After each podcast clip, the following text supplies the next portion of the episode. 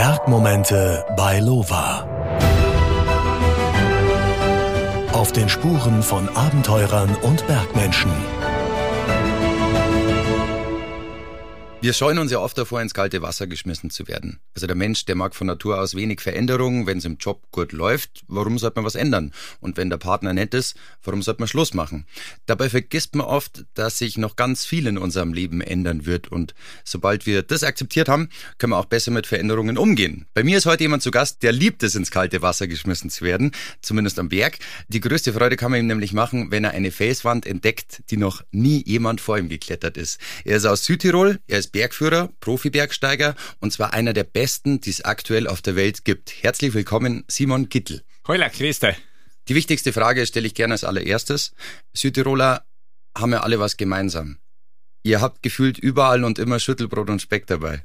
Gibt es in Südtirol überhaupt Veganer? ich glaube, geben das sicher, aber sicher nicht so viel, wie es vielleicht in anderen Orten gibt. Hast du auch deinen persönlichen Speckdealer? Ist das so das Ding in Südtirol, dass jeder jemanden kennt, wo man den bezieht und jeder hat den besten? Ja, ich bin von Arntal und natürlich habe ich Arntaler Speckhalben dabei und wenn es geht, natürlich ein Parmesankäse, aber wie du schon sagst, Schüttelbrot darf sicher nicht fallen. Jetzt der Hans Kammerlander war mal bei mir zu Gast und der hat mir erzählt, dass er nie was isst, bevor er in die Berge geht, auch nichts zum Frühstück. Was hast denn du in der Lunchbox, wenn du klettern oder am Berg gehst? Nein, ich, wenn ich ausstehe, ich muss unbedingt etwas essen, sonst äh, die mir direkt die Partner laut mit dem, was ich unterwegs bin. Mhm. Deswegen ist es für jeden besser, wenn ich etwas zum Essen kriege und ich ganz gerne in der Früh einfach ganz ein normales Brot mit der Marmelade und wie gesagt, der Kaffee darf nicht fallen und am besten, bevor es noch richtig losgeht, noch ein Espresso, weil ich sage, man hat ja auch zwei Augen, deswegen auch zwei Kaffees.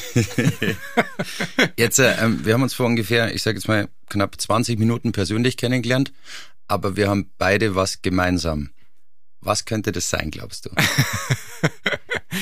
ja, vielleicht den gleichen Friseur? leider habe ich nicht so lange Haare wie du, ehrlich gesagt. Nein, ich meine damit ähm, unsere nicht gerade glanzvollen Jahre in der Schule. Ah, okay, okay. Hem tust mal, tust mal auf der anderen Seite fast leid, wenn ich weiß, dass dir auch nicht so gut gegangen ist in ja, der Schule. Magst du mal ein bisschen erzählen, also wie war deine Schulzeit? Ja, die Schulzeit ist für mich mit Sicherheit und mit Abstand die, ja, die, die schwierigste Zeit gewesen, die was ich bis jetzt durchgemacht habe, weil es war für mich schwierig als Kind in der Schule zu sitzen und auch zu verstehen, dass ich nicht gleich den Stoff nicht verstanden habe, aber auch mich als Person einfach nicht verstanden gefühlt habe. Und dementsprechend bin ich ziemlich ein Außenseiter geworden und natürlich als Kind äh, das zu spüren, dass mit dir niemand etwas will umfangen, besonders wenn es um den Stoff oder Schule geht, äh, geht relativ tief und äh, fühlt sich sehr verletzlich an. Jetzt hast du selber Kinder, bist Familienvater. Will man seine Kinder davor bewahren irgendwie? Ja, es ist schon, äh, ich würde ihnen sozusagen jeden Schmerz, der was in die Richtung geht, gern abnehmen aber eine gewisse Erfahrung wird jeder brauchen und das ist auch für jeden gut fürs äh, weitere Leben. Das habe ich ja selber sozusagen erfahrt.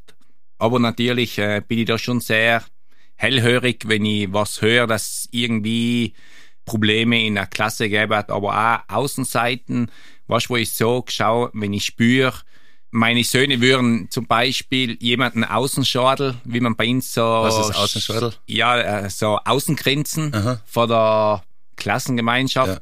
Dann bin ich der Erste, der was eintritt und ihnen sagt, wo es lang geht. Das heißt, dein Schulabschluss war gleichzeitig eine totale Befreiung für dich. Absolut. Obwohl ich noch lange hinten noch äh, Alträume gehabt habe äh, vor der Schule. Und wie ging es danach bei dir weiter? Ja, es war relativ klar, auch schon, wo ich in der Schule war, ich muss so schnell wie möglich raus. Das ist nichts von mir. und das hat auch jeder verstanden und das hat auch jeder nichts anderes erwartet. Und dementsprechend habe ich mir nachher beschlossen, einen Beruf zu lernen, der was mir auch voll gut gefallen hat. Es ist äh, Tischler gewesen. Das hat mir wirklich super gefallen, weil einfach der Rohstoff Holz mich begeistert hat und auch mir hat es einfach begeistert, Ende des Tages zu sehen, was ich eigentlich getan habe, den ganzen Tag.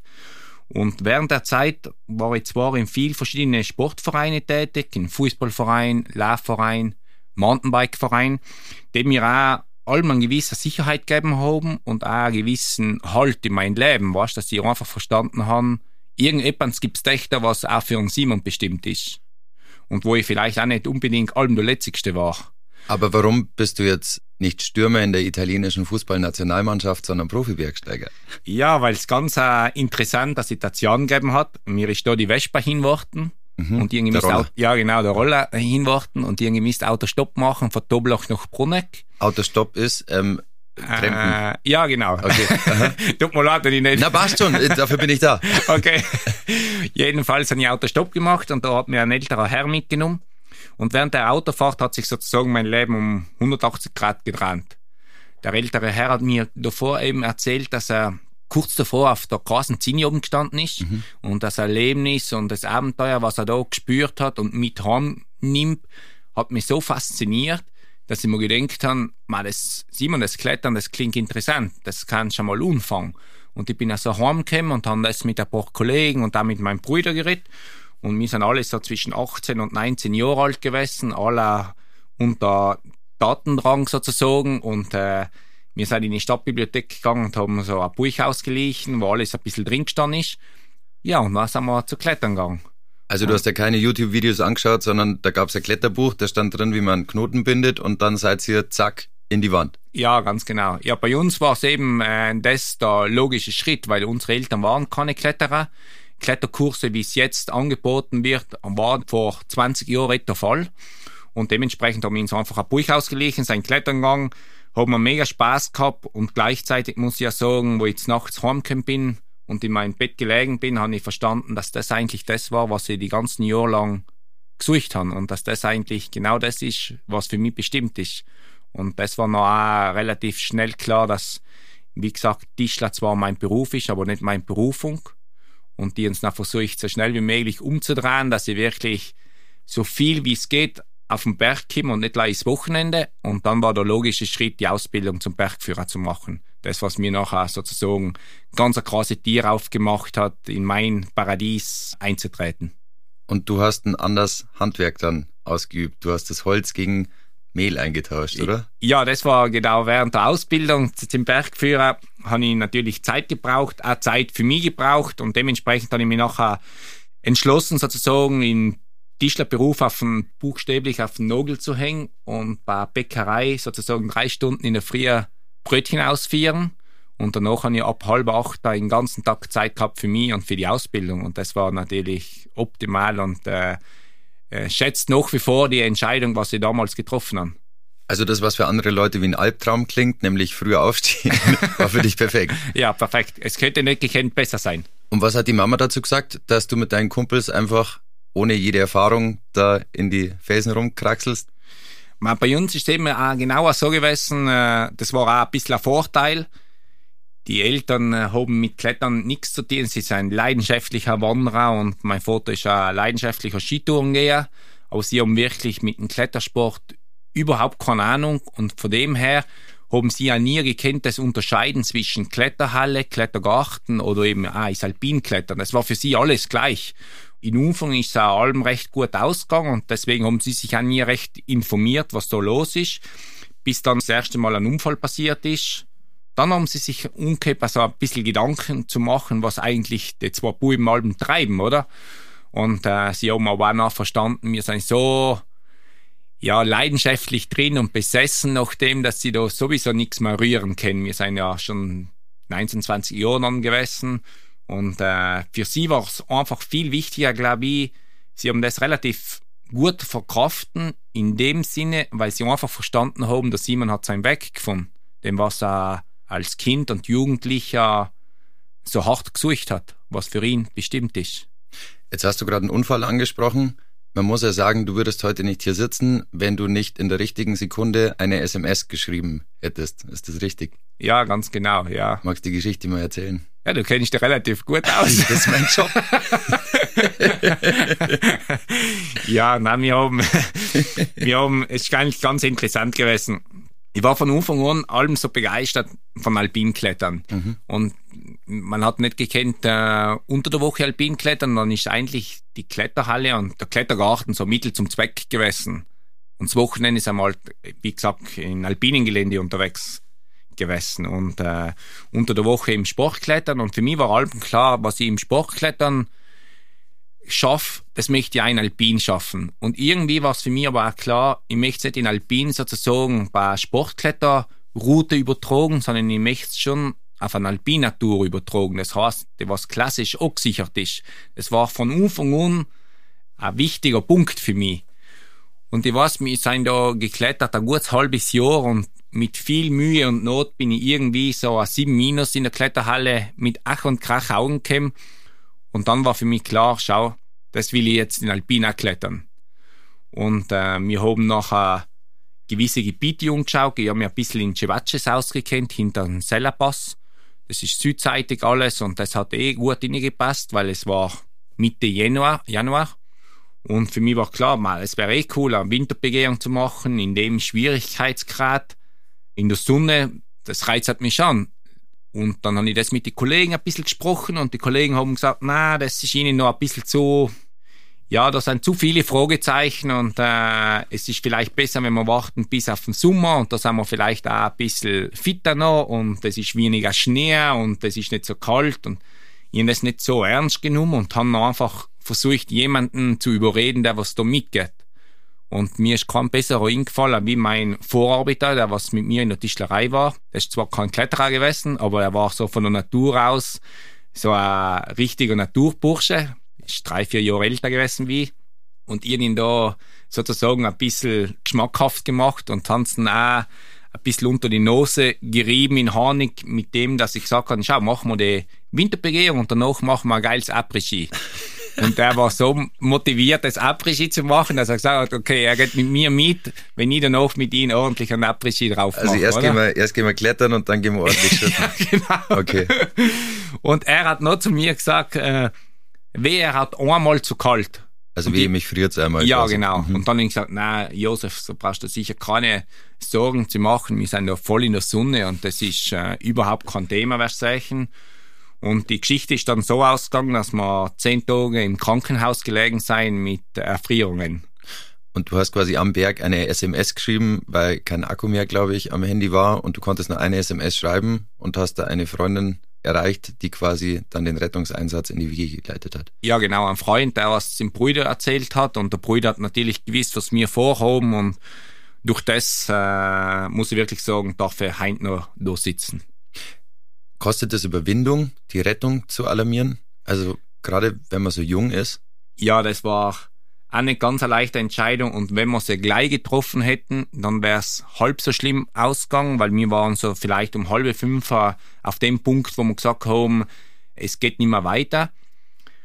Und wir haben uns gedacht, ja, wir, wir werden halt da übernachten und äh, verbringen und werden den nächsten Tag äh, runtergehen vom Berg. Aber nach einer halben Stunde sind wir draufgekommen, dass wir da sicher keinen Schritt mehr machen werden, weil wir einfach erfrieren da oben. Und dementsprechend haben wir dann, sind wir über unseren Stolz und über unser Ego gesprungen und haben gesagt, wir brauchen wirklich die Bergrettung, die was uns äh, hoffentlich holt. Leider war es dann zu spät, dass der Hubschrauber gekannt hat fliegen und dann hat die ganze Rettungsgeschichte über sechs Stunden gedauert und das hat nachher schlussendlich die Folgen mitgebracht, dass wir, wie gesagt, zehn Tage Krankenhausaufenthalt gemisst haben machen. Also Dusel gehabt, wie man auf Bayerisch sagt. Definitiv, ja. Damals noch ohne Familie und Kinder, jetzt bist du Familienvater und ich habe einen netten Satz von dir gefunden, da hast du gesagt, nur weil ich jetzt Vater bin, passe ich jetzt nicht mehr oder weniger auf, weil ich ja davor auch schon immer ganz gut aufpasst habe, weil ich möchte alt werden. Mir gefällt das Leben und ich möchte nicht schon jung sterben. Sieht das deine Frau genauso? Ja, sie hat mich, wir sind jetzt mittlerweile schon über 15 Jahre zusammen und sie hat mich so kennengelernt, nachdem dass ich zwei Jahre geklettert bin und hat eigentlich alles so mit mir mitgemacht und äh, kennt wie dick und äh, versteht auch, was mir wichtig ist und wie wichtig das mir auch mein Leben ist und wie wichtig das auch mir ist, dass ich mit ihr sozusagen alt wäre und dementsprechend hat sie da schon ganz ein krasses Vertrauen auf mich und äh, ich natürlich auf sie und die haben sie auch allem bei mir, auch wenn sie körperlich nicht anwesend ist, aber in mir trage ich sie allem, die Familie. Was geht einem da so durch den Kopf, wenn man in so einer Felswand übernachtet zum Beispiel? Also Denkt man da mehr an die Familie oder eher so, mir ist saukalt und hoffentlich stört sie nicht ab? Es kommt äh, auf die Situation drauf an. Wenn man hinkommt auf den Biwakplatz, wo man sich entscheidet, da übernachtet man, dann hat man eigentlich von Anfang an, bis du in Schlafsack drin bist, relativ viel zu tun. Erstens einmal herzurichten, äh, dir so gut es geht, bequem zu machen, zu kochen, schauen, dass wenn etwas ist, dass es nicht nass bleibt, beziehungsweise alles herrichten, dass du in der Früh so schnell wie möglich startklar bist. Und in der Phase hast du eigentlich relativ wenig nachzudenken auf andere Sachen. Du bist relativ fokussiert, du sprichst auch, was, was alles gegangen ist in den Tag und du sprichst auch, was der Plan für morgen ist. Aber irgendwann kurz bevor du dann wirklich inschlafst, wo ich sozusagen auch im Schlafsack drin bist und dir so richtig fein machst, kommt schon so der tiefe Gedanke auf der Heime nicht gleich Sehnsucht, sondern auch viel mehr stellst du die Frage, hoffentlich geht's ihnen auch gut. Weißt, es ist ja nicht äh, selbstverständlich, dass es ihnen daheim alles gut geht. Kann ja auch daheim ein gewisses Problem aufgetreten sein, wo ich nicht daheim war und wo ich nicht helfen kann. Und irgendwann äh, kommt wirklich auch das, das Gefühl und auch, du verstehst einfach, um was es wirklich im Leben geht und was dir wichtig ist. Du denkst mit Sicherheit nicht auf die Erfolge, sondern du denkst wirklich auf die Leute, was ein in ihrem Leben wirklich alles bedeuten. Jetzt für einen Laien wie mich, also ich war auch schon mal klettern und ich sage mal, das Gefühl, in diesem Klettergurt dann drin zu hängen und quasi die Kontrolle abzugeben, wenn ich jemand abseilt oder sowas, das ist ja doch immer so ein mulmiges im Bauch. Wenn man jetzt in so einer Wand übernachtet, auf was weiß ich, wie viel Meter Höhe, ist es da noch mulmig im Bauch oder fühlt sich das für dich an, wie wenn du daheim im Bett rumturnen würdest? Es kommt äh, natürlich auch auf die Situation drauf an, aber normalerweise richtest du das schon so in, dass du dich wirklich wohlfühlst und dass ja wirklich sozusagen mit ruhigem Gewissen die Augen kannst zutun und auch dementsprechend die ausrasten kannst und gut schlafen kannst. Also es ist nichts für Leute, die schlafwandeln. Ja, wenn es jetzt kritisch ist, dann bleibst du eh angehängt. Aha. Da willst du eh nicht anhängen. Aber im Normalfall findest du eh meistens also einen kleinen Absatz, wo du es recht fein machst und dir ein bisschen von der Natur aus ist quasi Glück, dass ich relativ gut überall schlafen kann und ich kann mich auch wirklich äh, da richtig wohlfühlen. Und ich schätze das auch allem wieder, so eine Nacht dürfen zu haben und auch das Erlebnis zu spüren, was die da die Natur überhaupt gibt.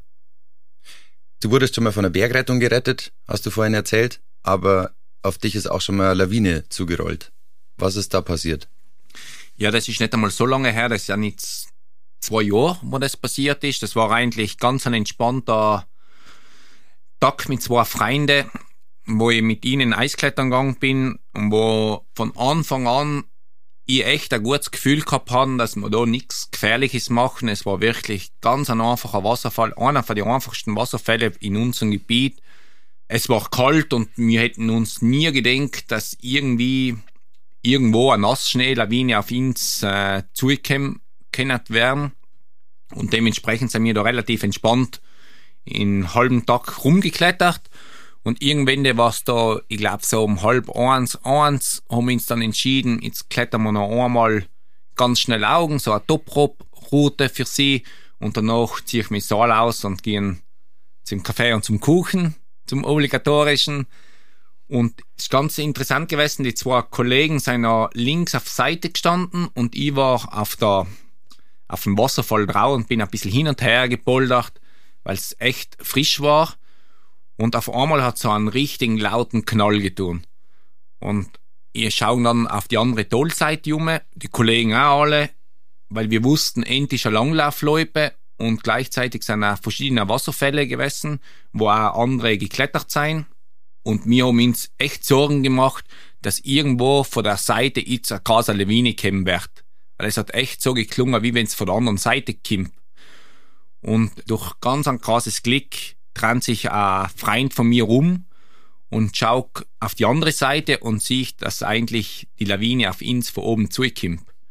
Und das hat mir schlussendlich das Leben gerettet. Er hat Lawine geschrien und das Lawine, das ist so in mir reingeschossen, dass ich gewusst habe, jetzt geht's um alles.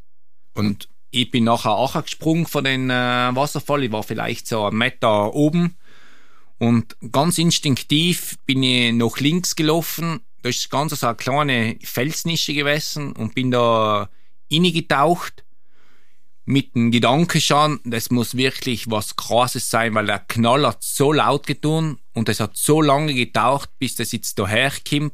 Es muss wirklich eine krasse Lawine sein. Und ich bin so umgesprungen und bin nachher enden mit die Knie gelandet und habe sofort gespürt, wie die Lawine eigentlich schon gleichzeitig auf den Boden geknallt ist, der erste Tal, und mir sozusagen schon anfängt zu verschütten.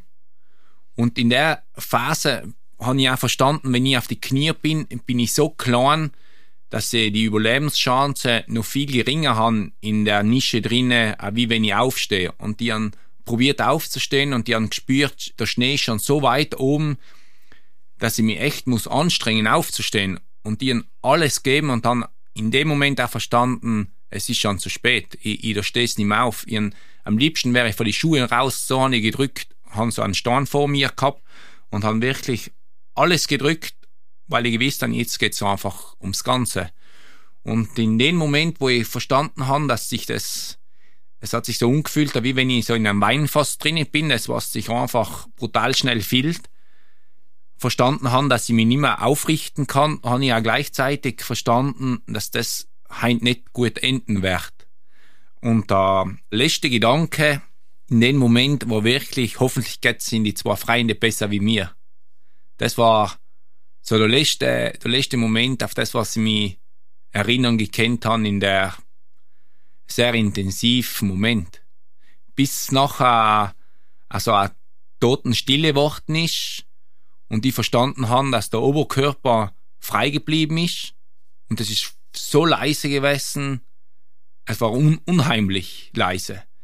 Und im Hintergrund habe ich die Freunde gehört schreien und auch rehren, weil sie gemeint haben, wir haben es nicht geschafft. Sie haben mich nicht gesehen, weil ich ganz versteckt in der Nische drin war. Und äh, von ihnen die Stimme, das war das krasseste Geschenk, das was sie jemals äh, gekriegt haben. Das war so, irgendwie wisst, sie haben's auch überlebt, oder? Und erst in, im zweiten Moment habe ich noch verstanden, okay, ich habe es auch überlebt. Und das war wirklich so ein, ein Moment, wo ich sage, äh, das möchte ich nie mehr erleben. Also du warst dann quasi bis zum, bis zum Bauch ging dir dann der Schnee? Ja, genau. Und bis zu der Brust äh, ist der Schnee gegangen. Das Problem ist nur gewesen, weißt, wir wussten nicht, ob da noch was runterkommt. Mhm. Und wir waren ja natürlich alle an der Lawinenschaufel, haben dann Glück gehabt, dass ein paar Freunde vorbeigefahren sind. Weiter unten war eine Straße. Die haben gesehen und haben auch mitgekriegt, dass da eine Lawine abgegangen ist. Auf der anderen Seite die Langlaufer und auch die Kletterer haben auch gesehen, vorher waren drei, jetzt sind nur noch zwei. Da ist einer drunter, haben sofort die Bergrettung alarmiert und dann ist eine große Aktion gestartet und wir haben nachher versucht, ihn so gut es gegangen ist, da rauszubuddeln mit Hilfe von den Freunden, die was eben auch eine Lawinenschaufel dabei gehabt haben. Und haben eigentlich uns so weit rausgebracht, dass bald ein Hubschrauber gekommen ist, dass wir eigentlich von der äh, ja, Gefahrenzone schon rausgewesen sein. Mir hat einmal ein Bergretter erzählt, dass 80 Prozent der Leute, die von der Lawine verschüttet werden, schon eigentlich tot sind, wenn die Lawine zum Stehen kommt, wenn du verschüttet wirst, weil so viel Geröll mitkommt und weil du quasi Schnee einatmest. Stimmt das so? Ja, in dem Fall, was wir da gehabt haben, in der Situation, das hätte ich einfach äh, zerschlagen. Das war, kannst du dir vorstellen, das ist ein Lawinenabgang gewesen, der ist war 600, 700 Meter weiter oben gestartet, ist eine Nassschneelawine gewesen und der ist angedannacht und unten ist Brett Leben gewesen. Das ist äh, von einem freien Fall, kann ich sagen, die letzten 100 Meter ist das fast freien Fall runtergeschossen. Also wahnsinniges Gewicht. Ja, das da schon lange mal der Aufknall, dem was da das erste Mal gegeben hat, wo ich da in der Nische rübergesprungen bin, den Aufknall werde ich nie mehr vergessen das war auch klar, wenn, wenn die Idee erwischt, da spürst du nichts mehr. Du hast ja auch mal gesagt, vom Tod habe ich keine Angst, aber vom Sterben. Ja, das war die Erfahrung, was ich in Patagonien mit einem Roche Shelley zusammen gemacht haben. Da sind wir in einen schlechten Wetter reingekommen und da war es so gelohnt, die Luft, dass du wirklich in Sekundentakt so vom, vom Helm so Stromschläge gekriegt hast. Und für uns war es sehr klar, dass irgendwann wird uns ein Blitz treffen. Und in dem Moment ist das entstanden, dass ich ich in, in der Situation nicht mehr Angst gehabt von dort, weil es war so klar, dass das kommen wird. Lei, wie das sein wird, vor dem habe ich Angst gehabt, dass das nicht schnell geht. Und das hat mich auch mehr beängstigt sozusagen, wie der Ausgang, was haben wird. Wie schafft man das da, sich immer wieder zu motivieren, beziehungsweise immer wieder zu sagen, ich gehe jetzt die nächste Tour, wenn man das alles schon erlebt hat, was du so erlebt hast? Ja, ich meine, was ganz äh, ein entscheidender Punkt ist, ist, jetzt bin ich da, jetzt werden es dann knapp, äh, jetzt geht's Richtung 20 Jahre, dass ich das mache und das sind jetzt schon die intensivsten und auch die dramatischen Erlebnisse, was ich in den 20 Jahren gehabt habe. Das heißt absolut nicht, dass das an der Tagesordnung steht, das will ich da so sagen und viel schöner und viel glücklicher und viel spaßiger Sachen stehen da drüber. Das sind wirklich Ausnahmefälle gewesen, was da wirklich in den 20 Jahren passiert ist. Was natürlich auch auf eine gewisse Art und Weise dazugehört, wenn du die auch dementsprechend exponieren tust. Aber die Erlebnisse, die schieren und auch die Momente, was sie sozusagen erlebt haben, die sind weitaus mehr und motivierter, wie, wie gesagt, die zwei Momente. Das waren jetzt die dramatischen. Was zählt denn so zu den schönsten Bergmomenten, die du erlebt hast? Ja, da gibt's äh, von Anfang an so viele. Wie gesagt, die erste ich mit Sicherheit nie mehr vergessen, wo wir die erste Klettertour gemacht haben. Aber auch ganz unterschiedlich, ob das jetzt mit Gästen ist, ob das jetzt mit Freunden ist, ob das jetzt allein ist. Es sind so viele verschiedene Erlebnisse, wo ich auch oft, äh, wenn ich also irgendwo sitze und vielleicht nicht gerade auf dem Berg bin, mich gern zurückerinnere und eigentlich halb so auch wie ein Schmunzel drauf habe, wie schön dass das war und wie dankbar, dass ich bin, das erlebt haben zu dürfen. Du bist ein absolut beseelter, positiver Mensch irgendwie. Also wenn man sich ein bisschen mit dir befasst oder auch Videos oder Filme von dir anschaut oder so, ist das total motivierend. Ist dir das in die Wiege gelegt worden oder warum bist du so geworden, glaubst du? Hm, ich glaube, ist eine schwierige Frage, aber ich kann mir vorstellen, vielleicht bin ich auch nicht allem so gewesen. Ich glaube, die Schulzeit hat mich schon sehr geprägt in der Hinsicht, weil es war so hart für mich, in der Früh aufzustehen und wieder die fünf Stunden rumzusitzen, wo du dich einfach nicht wohlfühlst und wo du einfach hoffst, dass die keiner unspricht, dass du nicht wieder etwas falsch sagst, dass sie die alle auslachen.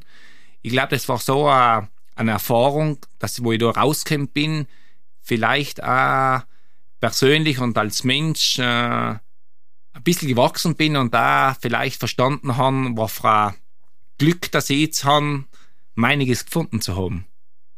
Ich glaube, deswegen ähm, finde ich dich so beeindruckend, weil ich glaube, das verbindet uns zwei. Also meine Schulzeit war, war auch nicht so großartig und ich sage immer, ähm, weil man die Scheiße mal durchlebt hat, quasi ist man jetzt einfach ein freundlicherer und positiverer Mensch, weil man irgendwie weiß, wie es ist, wenn man ausgegrenzt wird. Ja, ganz genau.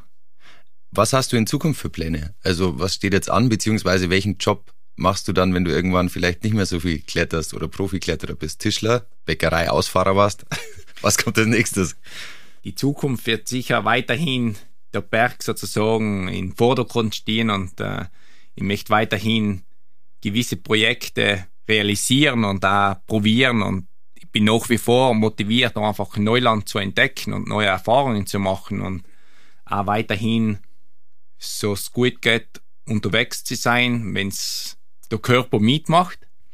Aber was mich momentan schon auch sehr motiviert ist, äh, so einen eigenen Stützpunkt für Bergerlebnisse zu machen. Mit Bergführern, mit Jungen zusammenzuarbeiten, sowie eine Alpinschule aufzubauen und dann in mehreren verschiedenen Kategorien sozusagen in Gästen was Schönes von der Natur zu bieten, was aber nicht Massenabfertigung sein darf, sondern definitiv auf die Qualität geht.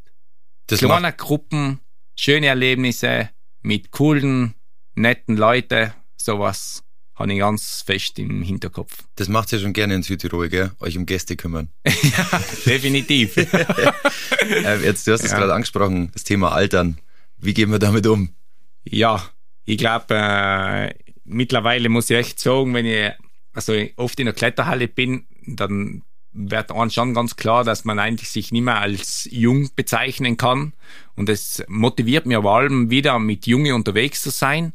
Es ist auch ganz interessant gewesen. Letzte Woche war ich mit einem jungen Innsbrucker, mit dem Luis Klettern, der was seiner Nationalmannschaft ist von Österreich. Und ich bin mit ihm zwei Tage unterwegs gewesen und das hat mich vielleicht ein Jahr weitergebracht.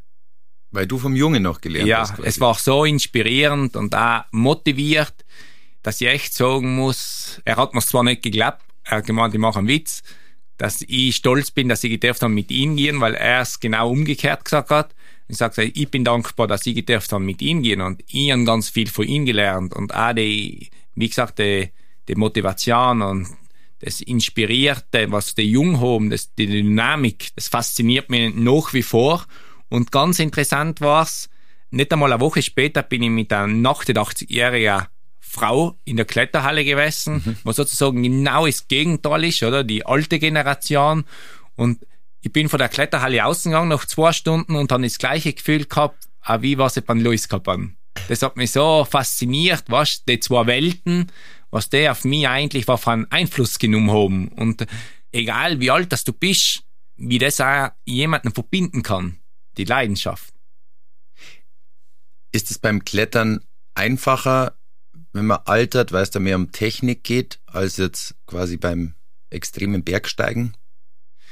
Weil ich glaube, es liegt natürlich in der Natur, dass irgendwann eine gewisse Maximalkraft mit dem Alter nicht mehr vorhanden ist, aber du kannst die anderweitig ja austoben und äh, man muss sich ja nicht in dem Sinne mit Junger vergleichen, sondern viel mehr genießen, dass man überhaupt darf alt werden. Und ich glaube, das ist das Ziel und die Schwierigkeit, was ein viel haben, dass das eigentlich ein krasses Privileg ist, wenn man allem wieder darf, eine Zahl dazu schreiben. Das heißt, man soll sich nicht aufregen, wenn man Geburtstag hat, dass man wieder ein Jahr älter geworden ist, sondern soll sich darüber freuen, dass man ein Jahr älter geworden ist. Ganz genau, ja.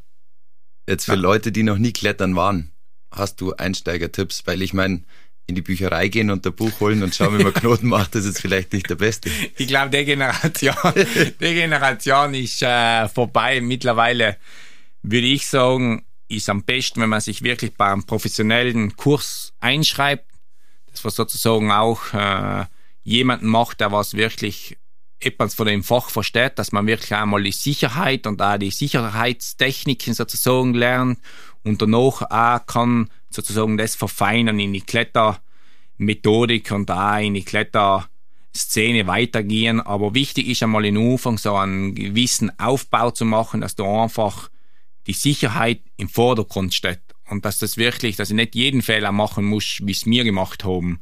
Und das finde ich ganz, ganz wichtig, dass man so einen Kurs besuchen geht. Und ganz wichtig ist auch, am Ende immer den obligatorischen Kuchen essen und einen Kaffee trinken. Ja, genau. Vorher Leihkaffee. Äh, Gibt es denn zum Abschluss noch was, Simon, was du den Leuten mit auf den Weg geben möchtest? Ja, ich wünsche Ihnen alle, alle, was dazu hochen, von Herzen das gleiche Glück, was Sie haben, dass das Enken wegfindet, ganz egal, wie der Weg ausschaut und auch ganz egal, wie gut, dass das in den Weg seid. Geht den Weg und das Wichtigste ist, dass es einfach nachts glücklich und zufrieden schlafen geht, dann hab's alles richtig gemacht. Ein unglaublich inspirierendes Gespräch. Simon, vielen lieben Dank, dass du heute da warst. Ich wünsche dir alles Gute und vor allem, dass du nie wieder eine Lawine sehen musst bzw. spüren musst. Dankeschön. Danke für die Einladung. Dir wünsche ja viel Glück, viel Spaß weiterhin. Ich spüre auch, dass du das richtig gern machst. Und äh, wenn du mal in Südtirol bist, lass was her und sagen wir nicht leider einen Kaffee und Kuchen essen, sondern sagen wir auch mal ein paar Säulen klettern. Und das Schüttelbrot essen, die bringen dann Weißwurst mit. ja, genau. Simon, eine schöne Zeit. Ich hoffe, euch hat's auch gefallen. Wenn ja, dann teilt den Podcast gerne mit euren Freunden. Lasst ein Like da. Oder was man halt so macht beim Podcast. Schreibt irgendwas in die Kommentare. Oder hast du noch einen Ratschlag? Nitzt die Zeit draußen. Mir freut's, wenn ihr einen Kommentar schreibt, aber ist nicht wichtig. Hauptsache, vielleicht kann ich etwas äh, geholfen haben, für einen einen Weg zu finden. Passt auf den Kau und wichtig, bleibt gesund und habt einfach Spaß beim Leben. Dem ist nichts mehr hinzuzufügen. Macht es gut und bleibt gesund. Bergmomente bei Lova. Auf den Spuren von Abenteurern und Bergmenschen.